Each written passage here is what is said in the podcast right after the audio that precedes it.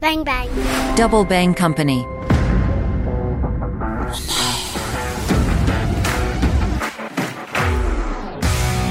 Salut les internautes, mon œil se penche sur le monde de Zakaria Abu Tahab. Zakaria Abu Tahab est docteur en droit public, option relations internationales de l'université Mohammed V de Rabat. Il est professeur à la faculté des sciences juridiques, économiques et sociales de Rabat Agdel et professeur à l'école de guerre économique de Paris, campus Rabat. On s'intéresse aujourd'hui au sommet des BRICS de Johannesburg qui a pris fin jeudi 24 août. Six membres viennent rejoindre le Brésil, la Russie, l'Inde, la Chine et l'Afrique du Sud, à savoir l'Arabie Saoudite, les Émirats Arabes Unis, l'Égypte, l'Éthiopie, l'Argentine et l'Iran. On fait le tour des grandes décisions de ce sommet. Je suis Rizlan Mathieu, vous écoutez Mon œil. Bonjour Zakaria, comment ça va? Ah, bonjour Islan, ça va, ça va, ça va très bien. Le sommet des BRICS à Johannesburg a pris fin hier. Quelles sont les décisions qui ont été prises? Ben, c'est un sommet, euh, je dirais, historique, puisque d'abord, bon, c'est le 15e sommet depuis le premier qui a eu lieu en 2009, c'était en Russie. Le second a eu lieu au Brésil, euh, à Brasilia, la capitale. Et maintenant, nous sommes, euh, nous étions au 15e sommet du 22 au 24 août à Johannesburg, en Afrique du Sud. Alors, euh, d'abord, la, la déclaration euh, issue de ce sommet est une déclaration qui est substantielle, pratiquement euh, 94 paragraphes avec 27 pages. Et le, le slogan ou l'idée principale euh, de ce sommet, c'est la suivante, BRICS and Africa, donc Partnership for Mutually Accelerated Growth, Sustainable Development and Inclusive Multilateralism. Si on veut résumer, donc d'abord c'est un partenariat avec euh, l'Afrique, donc on voit déjà que Dorénavant, il y a euh, trois pays euh, qui font ou feront partie de ce groupement, en plus de l'Afrique du Sud, l'Éthiopie et, et l'Égypte, selon la décision d'hier. Et euh, en même temps, euh, la déclaration ratissait large, donc elle a traité pratiquement de toutes les questions au niveau des relations internationales, les questions économiques, les questions financières, les questions sécuritaires, les questions climatiques, les questions euh, sociales, technologiques, etc., etc. C'est véritablement une feuille de route euh, substantielle et considérable, mais évidemment la principale décision qui a été prise hier, c'est l'élargissement du groupe désormais qui va comprendre 11 pays à partir du 1er janvier 2024, en plus évidemment des cinq euh, pays. Euh, on leur ajoutera donc l'Éthiopie, l'Égypte, comme je viens de le dire, et euh, deux autres pays arabes, à savoir l'Arabie saoudite et euh, les Émirats arabes unis, plus donc l'Argentine, qui est un grand pays latino-américain. Évidemment, il y avait beaucoup de discussions au sujet des critères euh, d'adhésion de nouveaux euh, postulants. Par exemple, on voit très bien que l'Algérie, sa demande euh, a été rejetée, puisque selon même les dires de M. Sergei Lavrov, puisque M. Poutine n'a pas assisté, le ministre des Affaires étrangères russe l'a représenté. En fait, il y a des critères, notamment l'aura du pays au niveau international et surtout ses positions et euh, donc on voit très bien que au-delà des critères économiques euh, d'accession, il y a également des critères géopolitiques, la contribution à la construction de, la paix, euh, sécurité, etc. Je vois qu'aujourd'hui, si on peut un peu euh, brosser un tableau général sur ce 15e sommet, d'ailleurs, je rappelle que les participants avaient euh, pris la décision de d'organiser le prochain sommet euh, en Russie, donc le 16e sommet de, des, des BRICS. Je ne sais pas au niveau de la dénomination quelle est la nouvelle appellation que le groupement va prendre après euh, l'élargissement et son opérationnalisation, donc à partir du 1er janvier 2024. Mais il est clair que aujourd'hui, il constitue une sorte de contrepoids à l'ordre international classique occidental, si vous voulez, ou américano-européen. Et nous sommes dans des transformations euh, qui vont certainement impacter le système international. Donc il passe de 5 à 11 membres. Qu'est-ce que ça va changer? Quelles vont être leurs forces? Quelles vont être leurs faiblesses? Déjà, euh, on va dire, les BRICS de façon générale totalisent quand même euh, une population mondiale qui est pratiquement, je pense, le un quart. Aujourd'hui, l'Inde, c'est le premier pays peuplé au niveau mondial suivi de, de la Chine. La force économique agrégée font que quand même ce groupement euh, détient une bonne part du PIB mondial. Euh, Classée première, c'est la Russie, hein, d'après les, chiffres du Fonds monétaire euh, international, avec un revenu par tête d'habitant de 15 000 dollars donc annuels. Maintenant, si on ajoute quand même l'Arabie Saoudite, il faut le dire, si on ajoute les Émirats Arabes Unis, déjà les fonds souverains de ces pays du Golfe, les principaux pays du Golfe euh, arabe, vont contribuer à alimenter la nouvelle banque de développement qui fait partie donc de ce groupement, les BRICS, qui a été créé en 2014 et dont le siège est à Shanghai, en, Chine. Plus de poids donc économique sur le plan euh, géopolitique, plus de rééquilibrage. Donc vous aurez, je viens de citer l'Arabie Saoudite, les Émirats Arabes Unis, ajouté à ces deux pays, notamment l'Iran. Et donc nous avons déjà au niveau du Moyen-Orient, si vous voulez, une sorte d'allié aux pays classiques des BRICS qui vont contribuer à remodeler la carte géopolitique euh, de cette région qui est, euh, on le sait, sujette à des convulsions géopolitiques. Et par ailleurs, L'Argentine, c'est quand même un pays émergent très important, puissance agricole euh, de premier plan sur le plan, euh, on va dire, sous-continental. Vous avez l'Éthiopie, qui est un pays euh, au rayonnement culturel, civilisationnel souligné, évidemment, mais c'est un pays qui a quand même son aura. Et au niveau de la, corne de l'Afrique, aux côtés de pays comme Djibouti, la Somalie, etc., etc. Moi, je crois que l'Éthiopie aussi non seulement euh, sur le plan euh, quand même du poids géopolitique, mais de la symbolique euh, d'un pays qui pourrait remuer ou contribuer à faire du changement au niveau de cette sous-région du continent africain. Égypte, c'est l'épicentre du Moyen-Orient, l'épicentre du monde arabe, le siège ne l'oubliez pas, de la Ligue arabe. Regardez cette intelligence des participants à ce 15e sommet. L'Éthiopie, c'est le siège de l'Union africaine. L'Arabie saoudite, c'est euh, euh, le siège de l'organisation de coopération islamique. Je ne crois pas du tout que le choix de ces pays a été fortuit. Au contraire, il s'agit bien de calculs géopolitiques en termes de pondération pour créer une sorte de contrepoids je l'ai souligné tout à l'heure, un Occident qui est plus ou moins, euh, on va dire, qui ombré de moins en moins sur la réalité internationale. Quelle est la position de Washington par rapport aux BRICS et par rapport aux décisions prises? Est-ce que les États-Unis sont inquiets de perdre leur leadership mondial? La Chine va-t-elle être le leader des BRICS? Est-ce qu'on peut imaginer que la Chine prenne le leadership mondial? Alors, deux points, euh, Risland, dans ta question. Premièrement, euh, à ce que je sache, pour le moment, il n'y a pas eu de réaction officielle de la part des États-Unis euh, en ce qui concerne cet élargissement, mais on comprend très bien que pour les États-Unis, au même titre qu'ils ont exprimé de façon euh, parfois implicite leur désaccord avec le deal entre l'Arabie saoudite et l'Iran, mais également par rapport au retour de la Syrie à la Ligue arabe en mai 2023, euh, on le sait, et c'est grâce à l'action ou en raison de l'action de l'Arabie saoudite au sein de cette euh, de cette organisation régionale. Donc, on peut considérer qu'il y a des craintes, mais qui ne sont pas ouvertement exprimées par Washington, du fait qu'avec euh, les BRICS, on, on, assiste plus ou moins, les BRICS plus, évidemment, avec l'élargissement, et, et c'est crescendo. Il y aura d'autres postulants euh, euh, par la suite, bien entendu, mais selon des critères à déterminer, puisque le dernier, euh, Rizlan, la dernière section du texte issu hier, donc comme je l'ai dit tout à l'heure, 94 paragraphes, est focalisé sur la dimension institutionnelle des BRICS. Alors, je reviens à, Washington. Évidemment, elle va suivre de façon attentive l'évolution des positions euh, des BRICS par rapport à des questions internationales comme la problématique de, de la guerre en, en, Ukraine, parce que là, il y a la Russie quand même, euh, ainsi que d'autres euh, questions moyen-orientales, euh, la question de l'Iran, son retour à la normalité, etc. Mais en même temps, au sein même des BRICS, vous savez, il n'y a pas toujours consensus ou unanimité sur les questions internationales. Vous prenez par exemple l'Inde, dans la déclaration finale, on touche la crainte de ce pays de faire de ce groupe un anti-Occident. Or, l'Inde voudrait très bien préserver et conserver ses relations avec l'Occident, c'est-à-dire avec l'Europe et avec les États-Unis en particulier. Même la Chine ne voudrait pas ouvertement s'inscrire dans, un paradigme anti-occidental.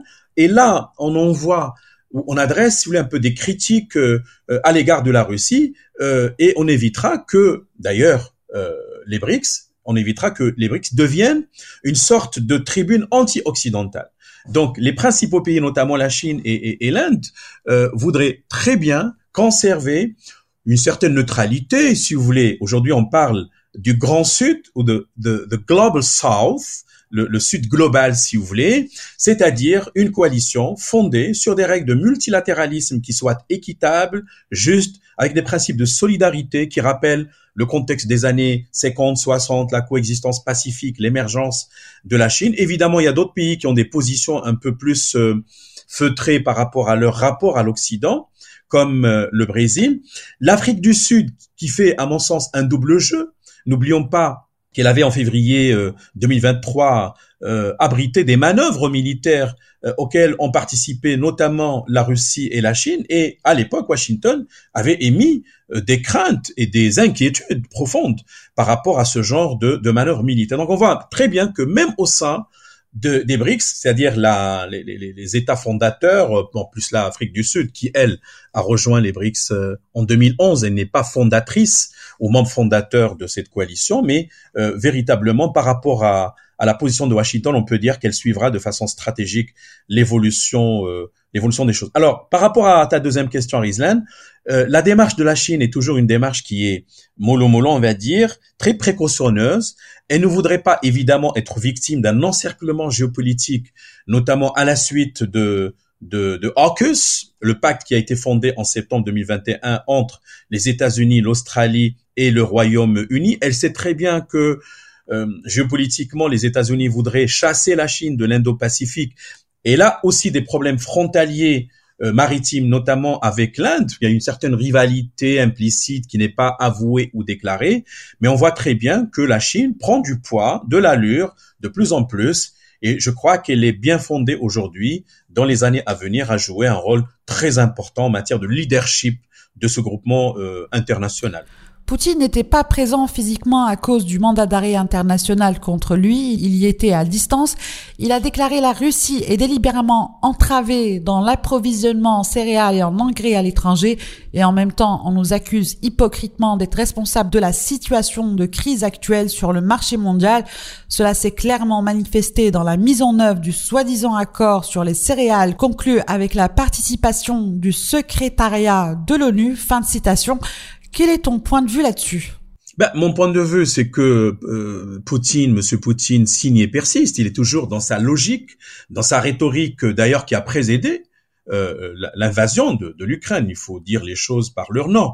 Au départ, on parlait d'une opération spéciale, mais une opération spéciale euh, qui bientôt euh, aura deux années. C'est quand même euh, une invasion militaire. Et deuxièmement, toujours, il louche, comme on dit, vers le sud global il est aussi remarquable de, de noter que beaucoup de, de personnes euh, appartenant à des, à des pays du Sud de façon générale euh, compassionnent plus ou moins avec, euh, avec Poutine, qui a su, à mon sens, non pas quand même admirer ou forcer l'admiration de, de ses citoyens, mais quand même, il a montré d'abord une certaine, je dirais, je vais pas utiliser le mot duplicité, mais impuissance précisément de cet Occident qui est incarné par des institutions internationales, y compris même euh, l'organisation des, Nations Unies, quand on voit qu'elle est parfois l'apanage ou prise en otage par des puissances internationales. Donc ces euh, individus du Sud en général, quand ils voient euh, la démarche de M. Poutine, ils applaudissent plus ou moins. Ils disent que, ben, au final, la Russie est parvenue à montrer au grand jour parfois les contradictions, si vous voulez, de, de l'Occident, pour rester un peu dans le politiquement euh, correct, son impuissance à régler la question palestinienne, par exemple, son impuissance à euh, reconstruire l'Irak après qu'il qu'il l'ait détruit en 2003. Il garde toujours ses, ses souvenirs. L'Afghanistan, cette euh, intervention en 2001 qui a duré 20 ans, qui, pour au final, avec une sortie fracassante de son pays, retour des talibans, donc à quoi finalement cela pour, pouvait euh, ou pourrait servir. Donc, quand on voit ces déboires, ces déconvenus de l'Occident de façon générale, et notamment les États-Unis, l'OTAN, etc., ça donne euh, des arguments de plus à Monsieur Poutine pour renforcer sa rhétorique anti-occidentale et continuer à œuvrer pour maintenant rallier autour de lui d'autres, je dirais, partenaires, d'autres pays qui cherchent aussi à leur manière de construire un nouvel ordre international qui soit plus euh, réel, si vous voulez, et apte à répondre à leurs aspirations. Vous prenez chaque pays isolément, notamment les six pays et qui vont rejoindre les BRICS à partir du 1er janvier 2024, ben chacun a sa stratégie. L'Arabie saoudite, les Émirats arabes unis, l'Iran, l'Argentine par rapport au Brésil. Nous n'oublions pas que l'Argentine cherchait toujours à s'affirmer de façon identitaire, géopolitique, économique par rapport au grand euh, euh, pays voisin, le Brésil. Et puis vous avez l'Éthiopie, bien entendu, et vous avez l'Égypte. D'autres pays n'ont pas été euh, retenus dans leur candidature. J'ai cité l'Algérie, mais également le Venezuela, à qui on n'a pas donné suite à sa demande. On voit que la Russie et la Chine tissent leur toile en Afrique et en Amérique latine. Que faut-il en penser? Il faut penser, euh, on va dire, l'extension d'un réseau de liens euh, qu'on va institutionnaliser, comme on l'a dit tout à l'heure, le choix des candidats aujourd'hui qui sont réels, qui vont donc euh, augmenter euh, la taille, mais également le coefficient euh, du groupe, n'est pas fortuit. Tous ces choix ont une raison. Chaque État, notamment les puissances internationales, on va dire la Russie, quand même, c'est une puissance internationale, sur le plan militaire, avec un poids au niveau céréalier, euh, etc. La Chine également, avec ses, ses projets euh, mondiaux ou globaux, notamment les routes de la soie, etc. C'est-à-dire quand on met cela en congruence, on voit donc très bien aujourd'hui que nous sommes face à des reconquêtes d'espaces stratégiques qui, initialement, soit étaient investis, soit pas suffisamment investis, notamment par les États-Unis du moment que quand même aujourd'hui, euh, il faut se poser la question sur la puissance américaine, si elle est encore réelle ou si elle n'est pas en, déclin. Euh, regardez l'Inde, je pense hier ou avant-hier, a lancé finalement euh, un engin sur la Lune, et cela coïncide précisément avec la, clôture du sommet de Johannesburg et même Modi, le, le, le fameux Prime Minister, le Premier ministre indien, l'Inde c'est une fédération, c'est un État fédéral si vous voulez, avait considéré que euh, cela constitue une conquête non seulement pour l'Inde, mais également pour tous les pays du Sud. Et on voit très bien qu'on essaie d'utiliser non seulement euh, la rhétorique euh, symbolique par rapport à, à, ce Sud global qui est une force émergente, mais également il y a une réalité, c'est que quand vous parlez de la Russie, vous parlez évidemment de, de Wagner et avec hier ou avant-hier la mort de Prigogine euh, et Poutine même a adressé ses condoléances en considérant qu'il a joué un rôle très important dans la guerre en Ukraine, mais qu'il a commis des erreurs euh, substantielles ou impardonnables, et que la Chine, à sa manière, la conquête des marchés ne date pas d'aujourd'hui. Au moins, il faut remonter à 2001, 2002 avec euh, son retour à l'Organisation mondiale du commerce, puisque la Chine était membre fondateur du GATT, euh, en 1947. Elle, s'en est sortie en 49 avec la proclamation de la République populaire de Chine. Elle est revenue et depuis cette date, la dimension économique était prégnante dans sa démarche internationale. Donc on voit, oui, effectivement, que les deux pays, notamment la Russie et la Chine, ont des stratégies de reconquête ou de conquête des marchés, non seulement en Amérique du Sud, mais également euh, en Asie, euh, avec regardez l'organisation de Shanghai qui a été créée en 2001 et dont fait partie aussi la Russie euh, et l'Inde, il faut pas l'oublier, et l'Iran. Mais véritablement, nous sommes devant des recompositions internationales très importantes qui se font devant nous. Tout ça, c'est une idée américaine de Jim O'Neill de Goldman Sachs. Les briques, un rêve américain, Zakaria oui, on va dire ça. Au départ, euh, c'est vrai, euh, cette banque euh, américaine en 2001, il y avait ce fameux économiste, je pense, c'était un, Anglais, qui avait considéré que les BRIC, donc Brésil, Russie, Inde, Chine, allaient en 2050 constituer un véritable poids géoéconomique mondial et carrément contrebalancer les règles de l'ordre international. Aujourd'hui, on peut lui donner raison Rêve américain, au départ, c'était une sorte de construction intellectuelle, mais ce rêve a pris de, du poids, euh, il s'est incarné dans l'esprit d'un certain nombre de participants, notamment avec le premier élargissement euh, officiellement euh, en 2011 à l'Afrique du Sud. Et aujourd'hui, c'est une idée fascinante aujourd'hui, face, on l'a dit tout à l'heure, à l'impuissance ou à l'inefficacité des institutions euh, qui ont été notamment créés au lendemain de la Seconde Guerre mondiale en 1945, à leur tête l'ONU. Euh, les gens aujourd'hui, les individus, citoyens lambda, quand on parle de l'ONU directement, euh, ils voient vers le Conseil de sécurité, le blocage, le veto.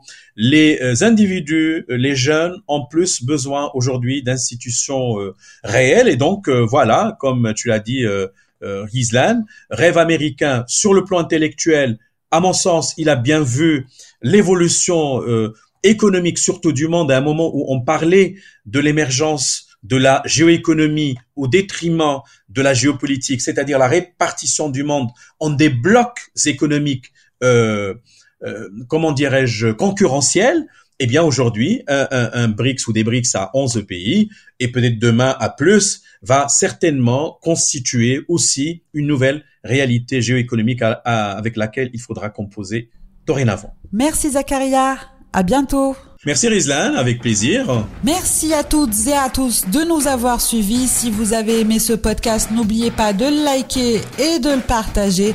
À bientôt. Ciao, ciao.